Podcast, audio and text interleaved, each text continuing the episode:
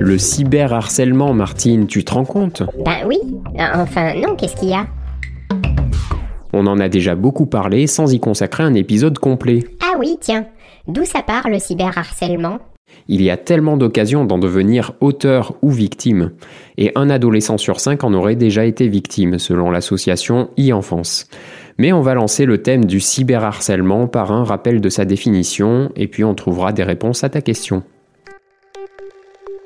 Ici Étienne Bouteau, vous écoutez Micro-Cravate, le podcast qui protège vos enfants des pièges du net, et je vous rappelle que vous pouvez écouter cet épisode sur Tumult pour poster vos commentaires au fil de l'écoute et lire ceux des autres et les miens. Si le harcèlement classique est caractérisé par des violences physiques, verbales ou psychologiques de manière répétitive, sa version en ligne peut être issue d'un acte ponctuel de la part de l'agresseur initial. En effet, le cyberharcèlement, selon les définitions données, ne se présente pas forcément sous forme d'actions répétitives, puisque le fait de poster une seule fois un commentaire ou une photo donne un caractère permanent à l'attaque. Les autres utilisateurs du réseau social peuvent tomber dessus immédiatement ou plus tard et le relayer ou mettre un like. Ainsi, même si chacun n'a agi qu'une seule fois, pour la cible c'est une agression continue et d'autant plus continue que la victime peut la subir 24 heures sur 24 sur son smartphone, contrairement au harcèlement classique qui ne survient le plus souvent qu'aux horaires d'école. Ce cyberharcèlement peut apparaître de différentes manières. Donc à partir d'une ou plusieurs publications sur un ou des réseaux sociaux, par des paroles, des photos ou vidéos compromettantes, réelles ou bien truquées, ou encore des vidéos d'humiliation ou d'agression physique, suivies de rumeurs, menaces, chantages, moqueries ou insultes, sur le réseau social ou en message privé, ou encore sur un site, blog ou forum créé dans ce but. Juste ça? Non, les possibilités sont infinies, et un simple hashtag peut être l'étincelle qui enflamme les réseaux sociaux. On l'a vu en septembre dernier avec le mouvement Anti-2010 dont on a parlé dans l'épisode Réseau de la haine. Mais alors, d'où part le cyberharcèlement? C'était ma question. Et ça va être ma réponse. Il démarre souvent à partir d'un harcèlement classique, dont le prétexte peut être une différence, un point faible, une maladresse ou autre incident. Comme pour Alice, cette fille de 15 ans qui avait vomi sur sa meilleure amie lors d'une soirée un peu arrosée. Ce témoignage avait été apporté à Nora Bussini pour le point. L'enfer a commencé pour cette adolescente quand son amie, qui a reçu des moqueries sur le moment, les a retournées contre Alice et a monté toute sa classe contre elle. Le surnom La Gerbe lui a été attribué et le harcèlement a fini par dépasser le cadre de sa classe en se retrouvant sur les réseaux sociaux. Et heureusement dans un sens parce que c'est comme ça que l'affaire a été dévoilée puisqu'elle-même n'en parlait pas. Et lorsque ses parents ont été au courant, elle a refusé qu'il porte plainte. Mais pourquoi une victime peut garder comme ça son malheur secret? Pour différentes raisons. Parce qu'elle a honte des accusations ou reproches qu'on lui fait, parce qu'elle ne veut pas que ses parents le sachent, ou bien par peur des représailles. Mais justement, c'est si on ne fait rien que les choses vont empirer. Et oui, et c'est ce qu'il faut bien faire comprendre à la victime. Et il faut insister pour qu'elle porte plainte ou sinon le faire pour elle. Parce que même si tu as pris connaissance des faits passés, elle ne t'informera pas forcément de la suite du harcèlement. Le cyberharcèlement pouvant être issu d'un harcèlement classique, les causes qu'on va citer par la suite seront souvent valables pour les deux formes, la classique et celle en ligne. Donc, deuxième point, ça peut faire suite à une soif de vengeance personnelle, à une rupture amoureuse ou d'amitié, ou une jalousie conduisant au slut shaming, qui consiste à décrédibiliser une personne que l'on juge trop proche de celle que l'on veut aborder. Un grand classique dans la vraie vie. Et oui, pas étonnant. La plupart des internautes sont aussi des humains. Euh, la plupart Tu me fais peur. Mais non, allez, les aliens, les orques et Gollum ne sont pas sur Internet. Ah bon Mais qu'est-ce qu'il raconte Ensuite, le cyberharcèlement peut venir d'une victime devenant à son tour harceleur, pour reprendre le contrôle de soi et se sentir plus fort, ou bien parce qu'elle perçoit de manière négative toute relation sociale en général et devient agressive à son tour pour s'en défendre. Ce phénomène est plus fréquent chez les victimes à répétition, comme le relève l'étude américaine Mitchell, Segura et Jones en 2018. Et une étude plus ancienne, datant de 2011, montrait 2011 Internet était encore tout jeune euh, oui, enfin, il avait déjà 28 ans. Les réseaux sociaux actuels, par contre, n'étaient pas encore tous nés.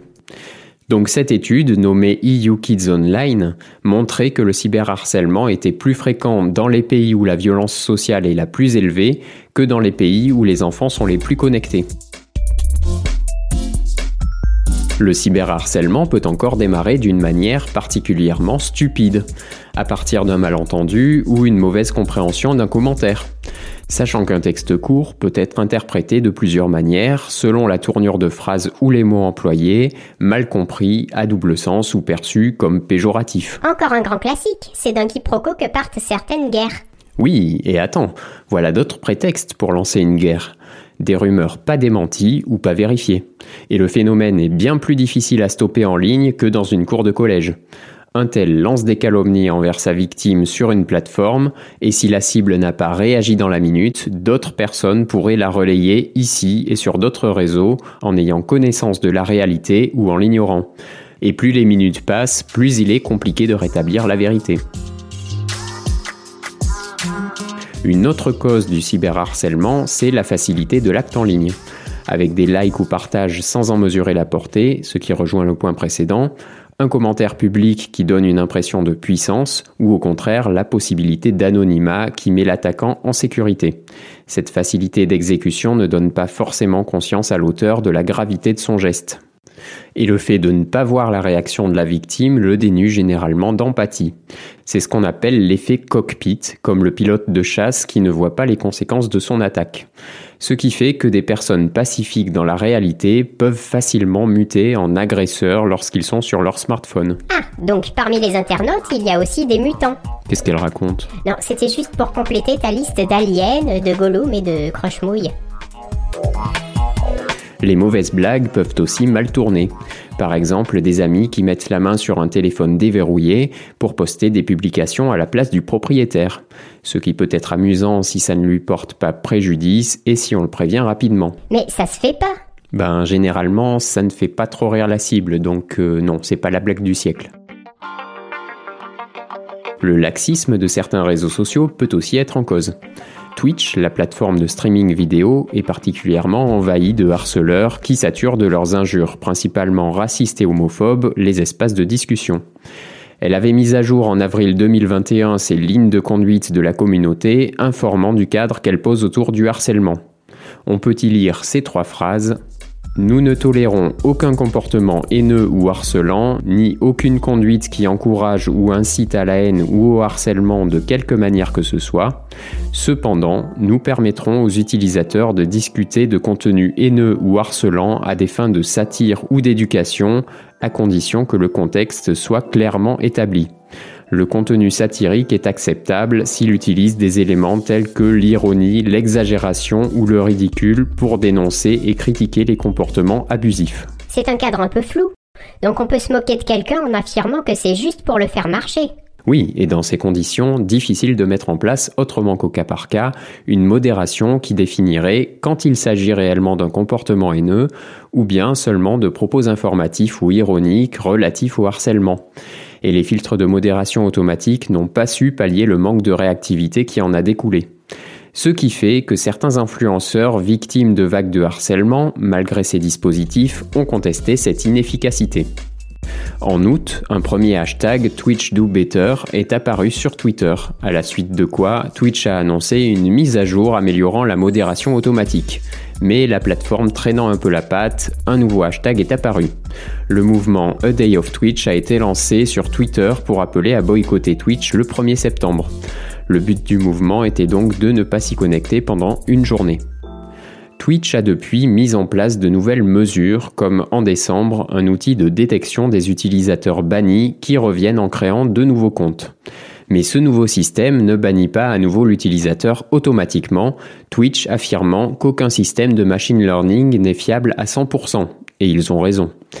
Mais le dispositif ne fait alors que, je cite, vous aider à identifier ces utilisateurs en fonction de certains signaux pour que vous puissiez prendre des mesures. Il se mouille pas trop. Il pourrait quand même faire un effort sur la modération. Il pourrait. Certains réseaux sociaux s'engagent dans la lutte contre le cyberharcèlement, la haine en ligne ou d'autres désagréments, comme TikTok qui est plutôt coopératif face à ce genre de problème. Mais on a, avec ce comportement cité chez Twitch, l'exemple du réseau social qui ne veut pas trop en faire à ce niveau-là, au risque de perdre en intérêt pour ses utilisateurs.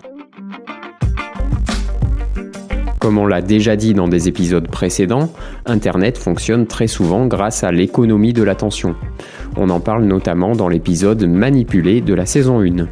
Il faut retenir l'internaute par tous les moyens pour l'engager dans un processus de consommation.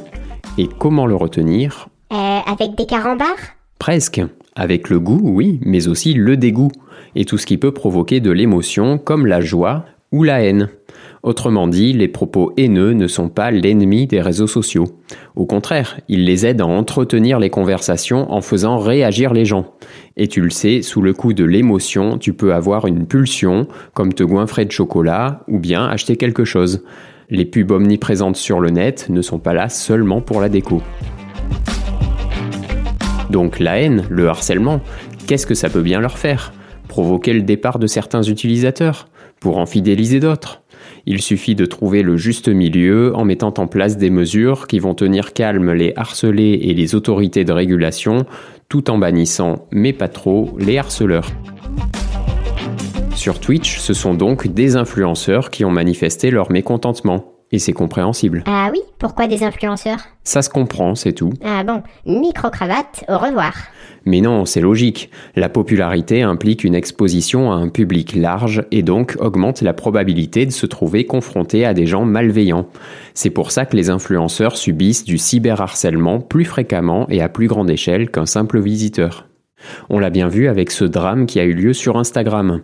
Juliette, une adolescente aux 50 000 abonnés, s'est suicidée en mai 2021 en laissant entendre que la cause était son smartphone. Depuis, sa mère se bat pour que ce genre de drame ne se reproduise pas. Mais le vice du harcèlement est même allé jusqu'à des publications de moqueries sur la mort de la fille. La mère nous éclaire sur le profil de l'adolescente, une jeune fille adorable mais mal dans sa peau, qui a eu affaire sur les réseaux sociaux à des gens formidables mais aussi des gens qui la jugeaient. Et malheureusement, cette histoire n'est pas unique, d'autres suicides ont lieu, conséquence de harcèlement classique, comme de moqueries et insultes en ligne comme chez cette fille de 14 ans près de Lorient en novembre dernier à la suite de la mise en ligne de photos de nus sur Snapchat. Et l'association Hugo relevait déjà fin septembre 18 suicides de mineurs dus à du harcèlement depuis le début de l'année. Ok pour les sources de cyberharcèlement, mais qui sont les harceleurs? Alors oui, on peut en trouver différents types. Ça peut être quelqu'un sans empathie et qui aime se moquer de la différence des autres, par exemple. Comme on l'a vu, Internet nous fait facilement perdre notre empathie, alors celui qui n'en a pas à l'origine risque d'être impitoyable sur Internet. Ou encore, ça peut être quelqu'un qui ne maîtrise pas ses pulsions. Le cerveau humain est d'abord celui d'un animal avant qu'il ne soit éduqué pour devenir un cerveau pensant, comme le disent François Matt et Didier Dezor, deux neuroscientifiques, auteurs du livre Comprendre la violence des enfants. On est donc avec des instincts de défense, de survie, puis on apprend à les contrôler. Sauf par exemple si les parents n'ont pas pris la peine ou n'ont pas su éduquer leur enfant à l'encontre de ce phénomène. Le harceleur peut aussi avoir une souffrance ou faiblesse personnelle qu'il ne sait ou ne peut pas gérer. Ça peut être une victime qui se retourne contre un autre bouc émissaire, comme on l'a vu pour la meilleure amie d'Alice. Ça peut aussi venir d'un problème personnel dont la personne cherche à se soulager en trouvant plus malheureux qu'elle. Autre témoignage à Nora Bussini, mais cette fois celui d'un bourreau. Noah, une fille d'un couple qui s'est séparé, a été accusée par sa mère d'être la cause de cette séparation. Plus de nouvelles du père, la mère et le petit frère mal en point. À côté de ça, elle voyait dans sa classe cette fille plutôt heureuse avec sa famille, au point de passer tout son temps extrascolaire dans ce cocon équilibré et protecteur. Noah ne souhaitait alors qu'une chose, la faire craquer. Elle lui a ainsi trouvé un point faible, donné un surnom si rapportant et monté toute sa classe contre elle. Noah s'est alors sentie plus importante et se défoulait de cette manière pour oublier ses propres soucis, jusqu'à ce que la victime fasse une tentative de suicide. Des vidéos d'elle avaient été postées sur les réseaux sociaux, mais pas découvertes à temps puisque la victime, encore une fois, taisait la situation. Ok pour les harceleurs. Et les autres acteurs autour du harcèlement, qui c'est Attends, aujourd'hui on évoque seulement les sources du harcèlement. Bon, les autres acteurs, ce sont principalement des témoins, les parents, les enseignants, mais aussi des ambassadeurs au sein de l'école. C'est tout. Mais tu ne dis pas comment on sait si un enfant est harcelé en ligne Ce qu'il faut faire quand on est les parents ou un témoin Tu connais des gens à qui c'est arrivé Et puis pourquoi Mais attends, on ne peut pas traiter l'ensemble du sujet du cyberharcèlement dans un seul épisode. On va essayer d'aller à la rencontre de certains de ces acteurs pour récolter leurs témoignages. Mais en attendant, tu peux rappeler les numéros à connaître en cas de problème. Le 3018 pour le cyberharcèlement et le 3020 pour le harcèlement. Et si tu peux nous redonner les différents points de l'épisode et après je te laisse aller jouer. Trop aimable. Le cyberharcèlement peut avoir différentes origines. Ça part souvent d'un harcèlement classique et de toutes ses déclinaisons, comme pour se venger ou décrédibiliser l'autre. C'est aussi parfois une victime qui tourne mal et devient à son tour harceleur. Ou ça vient d'un malentendu, une rumeur, une mauvaise blague. Il y a aussi la facilité d'exécution qui donne une impression de puissance et d'anonymat à l'attaquant. Et puis le laxisme de certains réseaux sociaux. Et le harceleur? Quelqu'un sans empathie ou de nature violente ou qui a une souffrance ou une faiblesse personnelle. Entre autres. On pourra aussi approfondir ce point une prochaine fois. Martine? Quoi? Tu peux aller jouer Attends, j'ai un message à faire passer. Euh, vas-y. Vous trouverez plein d'infos sur les pièges du net sur micro-cravate.com. Ah oui, merci. Et puis, protégez vos enfants des pièges du net. Salut